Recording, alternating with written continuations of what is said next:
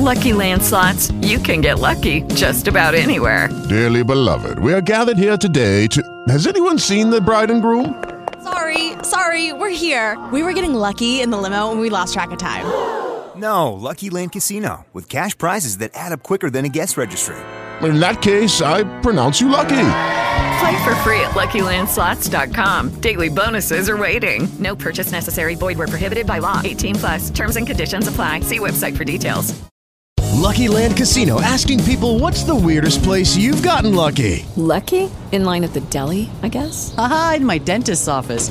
More than once, actually. Do I have to say? Yes, you do. In the car before my kids' PTA meeting. Really? Yes. Excuse me, what's the weirdest place you've gotten lucky? I never win and tell. Well, there you have it. You can get lucky anywhere playing at LuckyLandSlots.com. Play for free right now. Are you feeling lucky? No purchase necessary. Void where prohibited by law. 18 plus. Terms and conditions apply. See website for details.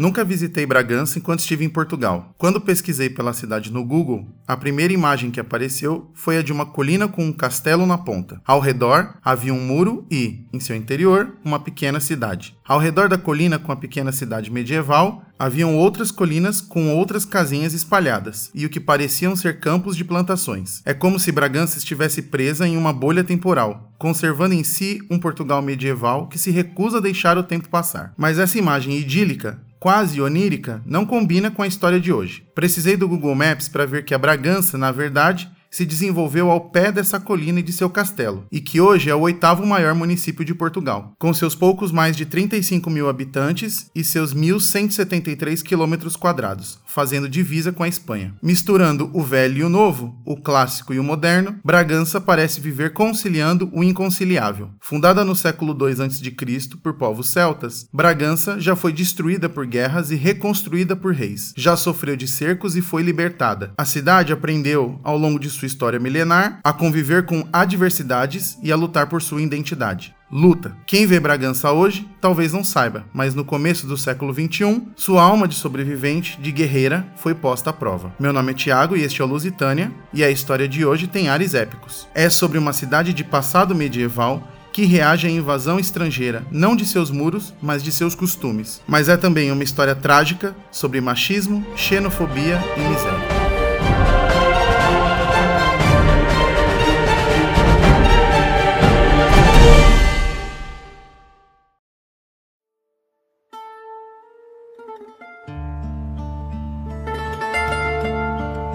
As Sedutoras do Além-Mar. Entre 1926 e 1974, Portugal viveu uma ditadura extremamente conservadora. Salazar, o primeiro-ministro português que governou por mais tempo durante o período ditatorial e que virou símbolo dessa fase de repressão, comemorava o conservadorismo português durante essa época. Chegou a escrever em carta que Portugal é um país conservador, paternalista e, Deus seja louvado, atrasado termo que eu considero mais lisonjeiro que pejorativo.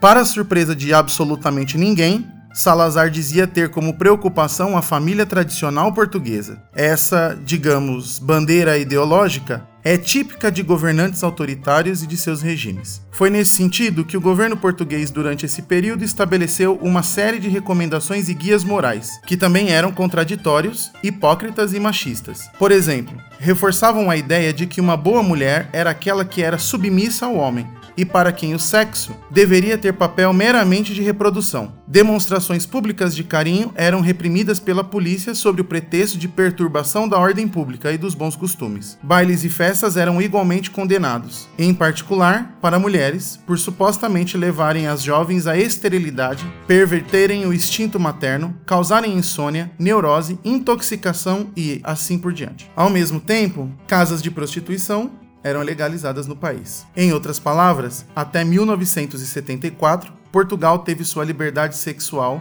especialmente no que diz respeito às mulheres, reprimida e condenada de forma institucionalizada pelo próprio Estado português. Quando finalmente se viu livre da ditadura, Portugal se abriu para o futuro, mas seu processo de modernização não seria rápido, nem sem dores de crescimento.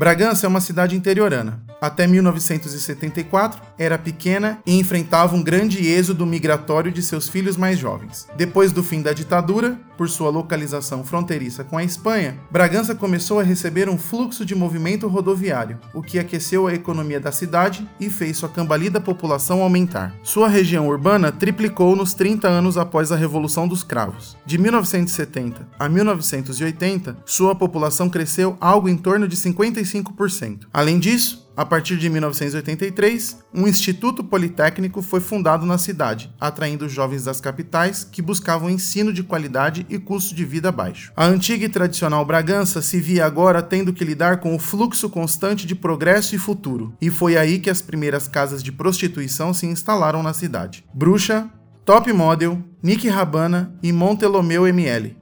Essas são as principais casas de prostituição que se instalaram em Bragança a partir de 2003. Também eram conhecidas por casas de alterne, por causa da forma como as prostitutas que ali trabalhavam se alternavam no atendimento aos clientes. Algumas, como a Top Model, haviam sido casas de fado no passado. Mudaram sua atividade na tentativa de lucrar mais com o recente fluxo de pessoas que passou a frequentar a cidade. Mas o que realmente chamava a atenção nessas casas de alterne eram as meninas que lá trabalhavam eram todas brasileiras. Em determinado momento, havia em Bragança mais de 100 prostitutas brasileiras instaladas nas quatro casas de prostituição. Durante a noite, as meninas brasileiras trabalhavam atendendo os homens da cidade. Os valores variavam de 30 euros para tomar um drink com uma delas a 250 euros para, bem, para mais do que tomar um drink. Durante o dia, as meninas andavam pela cidade em grupos, movimentando o comércio e atraindo os olhares curiosos de todos. Lentamente, foram se infiltrando no cotidiano da cidade e mudando a rotina tradicional tradicional de Bragança. As meninas foram ganhando popularidade até o ponto em que era difícil encontrar na cidade um único homem que não se envolvia com uma delas de alguma forma. As casas de alterne viraram parada obrigatória para os homens após o trabalho. Muitos diziam que iam apenas beber com os amigos, na companhia das meninas, sem se relacionarem diretamente com elas. Há relatos de outros homens que se afundaram em dívidas, vendendo carro e casa para poder manter relações com as prostitutas brasileiras. As mulheres de Bragança,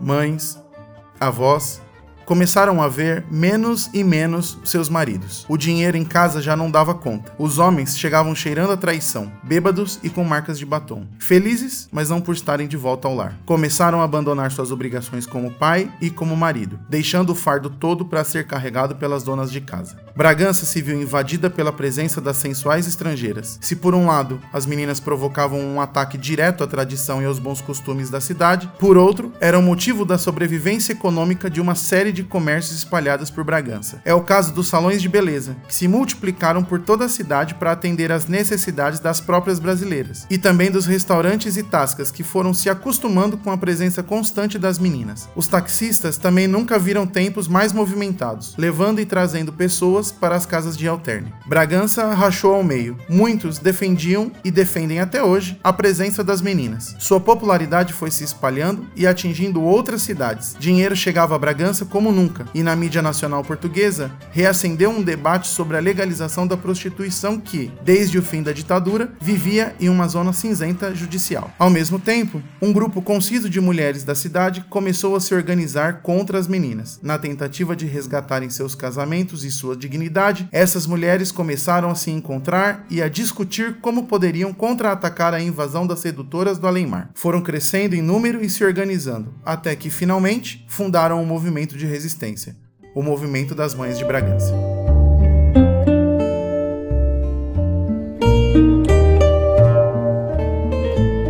As Mães de Bragança. O caso das Mães de Bragança virou capa na revista Time Europeia em 2003. Nessa reportagem, uma das mães, atendendo pelo pseudônimo de Paula, relata que com frequência saía de casa com seu bebê de colo atrás do marido nas noites brigantinas. A desculpa era de jogar cartas com os amigos, mas Paula sabia que o marido frequentava as casas de alterne. Paula ia a pé de sua casa até as casas de alterne, carregando o filho no colo. Se posicionava na frente do estabelecimento preferido do marido e esperava por sua saída. De acordo com Paula, foram muitas as vezes em que seu marido, ao ver a esposa e bebê esperando na porta de uma casa de prostituição, simplesmente entrou no carro e foi para casa, deixando ambos naquele local para voltarem a pé. Casos como o de Paula não eram raridade. Outras esposas se disfarçavam e saíam à noite para seguir os maridos após o trabalho. Uma outra mulher relata que certa vez seu marido passou ao seu lado na rua, agarrado aos beijos com uma prostituta, sem sequer reconhecer a própria esposa. Outras ainda tentavam controlar o uso do celular dos maridos, lendo mensagens e atendendo ligações. Todas essas medidas não serviam para muita coisa.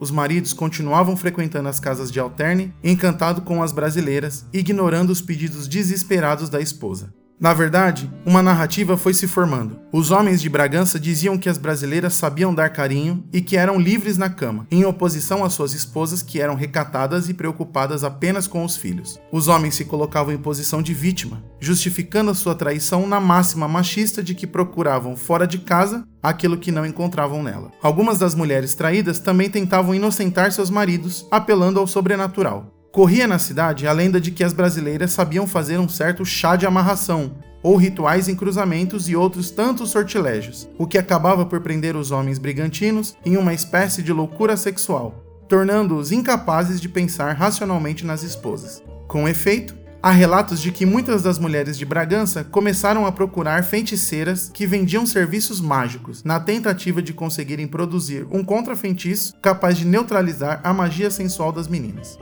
Uma dessas feiticeiras chegou a relatar para o antropólogo José Machado Paes, pesquisador que escreveu artigos e livros sobre as mães de Bragança, que muitas pediam a morte das brasileiras.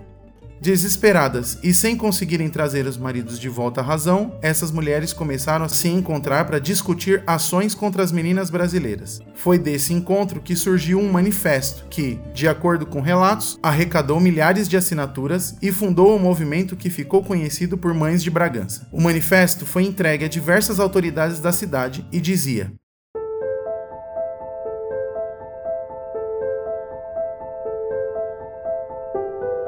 Pedimos desculpa pela ousadia que tomamos, dirigindo-nos a Vossa Excelentíssima no sentido de ser o nosso porta-voz, de nos ajudar a minimizar o flagelo que se abateu sobre Bragança e, em particular, nos nossos lares.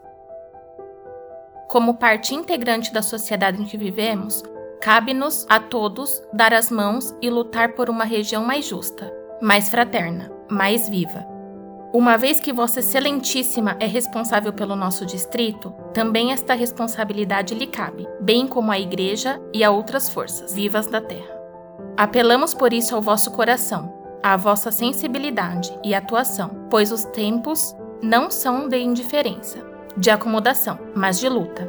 De luta por uma cidade mais digna, onde se possa respirar paz, tranquilidade, segurança e bem-estar Bragança cresceu imenso nas últimas duas décadas, fruto do nascimento do ensino superior e das condicionantes que este impõe e carece. Mas não foi este nomadismo que veio estragar a nossa cidade. Estes jovens vieram dar outra vida, outra dimensão, cultura, valor e alegria a Bragança. Estes jovens vão servindo de pólen às abelhas, às vespas e zangão. Sim, porque o cortiço, a colmeia, era a terra. Bragança recebe de braços abertos quem venha por bem, como é o caso dos arautos do Evangelho. Mas, e fiquem, há sempre aqui um cantinho para pessoas de bem, que semeiam a paz, a alegria e o sentido da vida.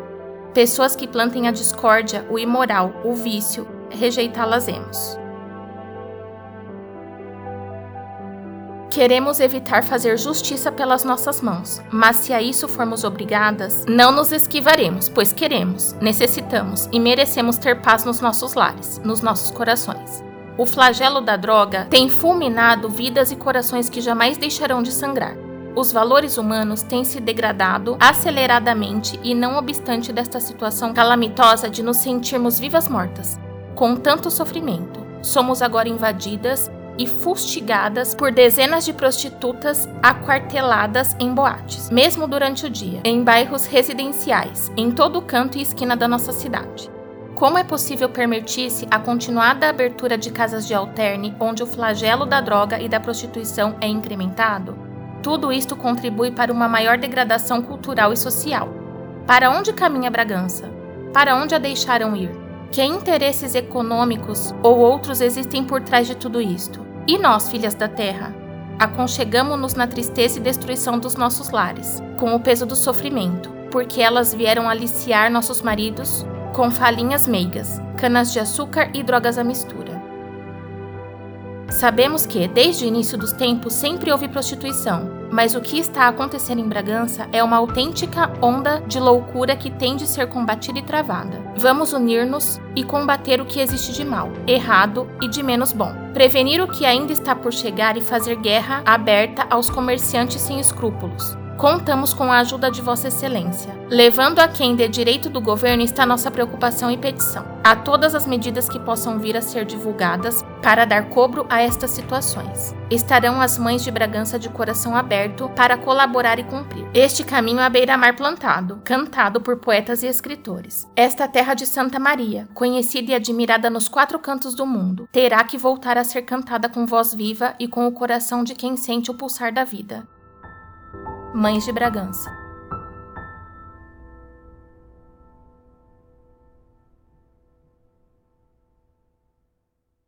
De início, o Manifesto das Mães de Bragança não foi levado a sério.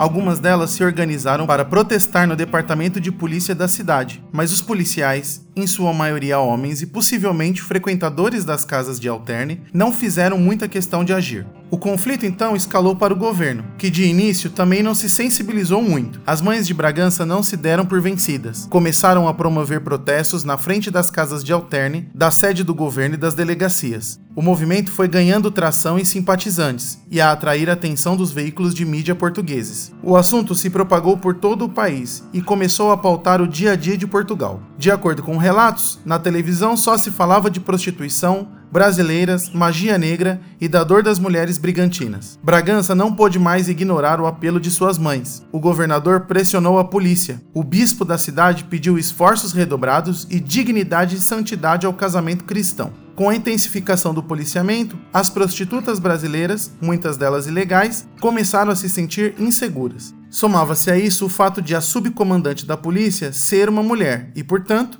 menos propensa à sedução das feiticeiras do além-mar. A revolta popular contra as meninas atravessou o Atlântico e chegou ao Brasil, que também à época noticiou o problema enfrentado por Bragança. Outros movimentos similares, como o das mulheres de Malta, começaram a pipocar nas cidades próximas a Bragança. E então veio a reportagem da revista Time Europeia, publicada em 16 de outubro de 2003. A interferência internacional e a visibilidade causada pela revista acentuaram ainda mais o clima bélico em Bragança. As casas de alterne ameaçaram processar a revista Time, e até o bispo se indignou com o fato de oito páginas inteiras da Time terem sido usadas para falar de prostitutas em Bragança ao invés de sua história milenar ou beleza cênica.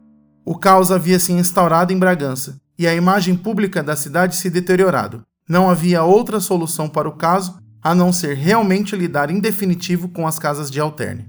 Paralelo ao movimento das mães, e talvez por causa dele, algumas denúncias começaram a se acumular na polícia e que pintavam um cenário de violência exploratória nas casas de alterne. Um homem morreu espancado por um segurança. Duas meninas menores, uma de 14 e outra de 15 anos, apareceram no batalhão dizendo que haviam escapado de uma das casas de alterne de onde eram prisioneiras. Algumas prostitutas brasileiras chegaram a ser violentamente espancadas e outros tantos casos desse tipo. A repressão policial às casas de alterne se intensificou, até que três delas, Top Model, Nick Havana e Montelomeu ML, foram fechadas. As prostitutas que lá trabalhavam, com medo de serem deportadas, fugiram para uma cidade espanhola vizinha a Bragança. Alguns dos donos das casas foram presos. Bragança se livrou das meninas e das casas de prostituição. No fim, as mães de Bragança salvaram a moral e os bons costumes da cidade. Ou será que salvaram?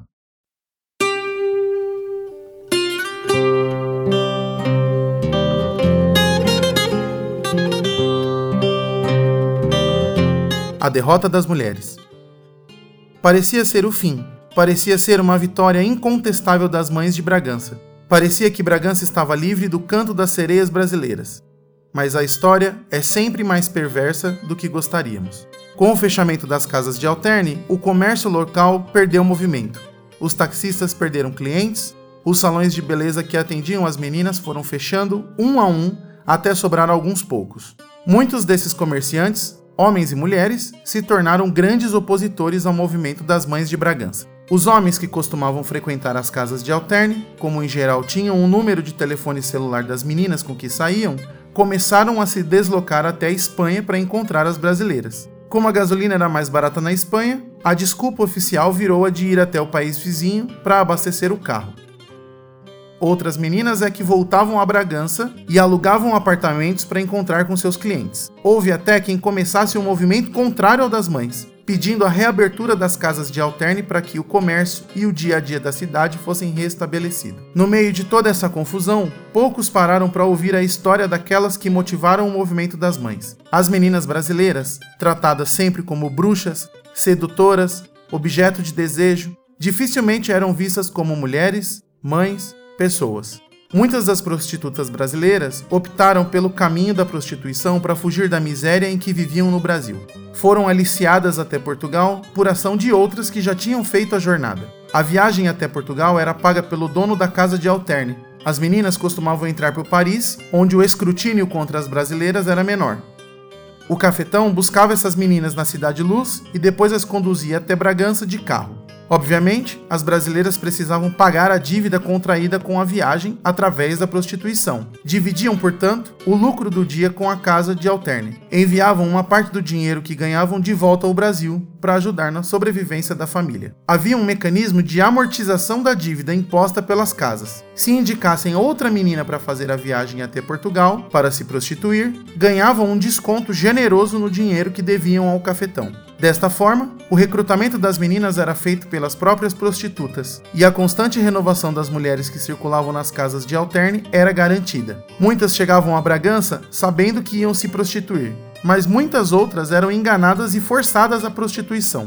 O nome disso é tráfico humano. As vilanescas brasileiras, com suas falinhas meigas, poções mágicas e canto sedutor, eram, na verdade, vítimas da terceira maior indústria criminosa do mundo. Além disso, muitas das prostitutas brasileiras acabavam sofrendo violência física e desenvolvendo problemas psicológicos. Na reportagem da Time, uma médica de Bragança diz que muitas das meninas sofriam de depressão, insônia, ansiedade e doenças imaginárias, só para citar alguns sintomas que relatavam. Por causa da maneira como o movimento das mães foi retratado na mídia portuguesa, a imagem da brasileira que chega ao país para se prostituir se cristalizou e se misturou com a xenofobia e com o machismo. Há muitos relatos de brasileiras que sofrem todo tipo de assédio até hoje por serem consideradas exóticas, ultra-erotizadas e de fácil acesso, independente de serem prostitutas, estudantes ou trabalhadoras. O fechamento das casas de alterne não acabou com a prostituição, como deveria ser óbvio, nem transformou os pais de Bragança em bons maridos. As mães de Bragança, assim como as prostitutas brasileiras, sofriam e sofrem no mesmo mal, do machismo que não vê nacionalidade, se manifesta de forma cruel e coloca mulher contra mulher em benefício do homem. Não eram as casas de alterne o motivo da prostituição. Não eram as prostitutas o motivo do matrimônio fracassado das mães de Bragança. Não eram essas mães o motivo do abandono de seus maridos. Foram homens que aliciaram as prostitutas brasileiras. E foram homens que deixaram suas esposas e filhos em casa para se relacionarem com essas prostitutas. Lembram da Paula que comentei mais cedo? O marido dela pediu divórcio após o fechamento das casas de alterne. Se casou depois com uma das prostitutas e hoje mora com ela no Brasil.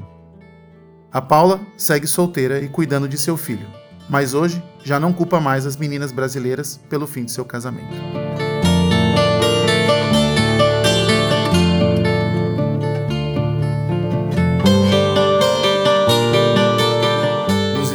Projeto de amor que depende de muitas pessoas. Quero agradecer ao apoio de todos os ouvintes que conquistamos até aqui. Esse episódio foi produzido pela Vanessa Tavares Santos, que também ajudou na pesquisa e no roteiro, além de fazer a narração do Manifesto das Mães de Bragança. Gravação, roteiro e edição por Tiago Henrique Santos. Nesse episódio, ainda tivemos a ajuda da Ana Caco e do Vitor, que gentilmente nos ajudaram a obter a reportagem da Time sobre as mães. O Vitor tem um podcast sobre política muito bom que eu gostaria de recomendar. Procurem por Nada Tá Bom Nunca nas suas redes de podcasts preferidas. Não esqueça de recomendar o Lusitânia, compartilhar nossos episódios nas redes sociais e nos avaliar no iTunes. Essa é uma ajuda sempre bem-vinda. Até o próximo episódio.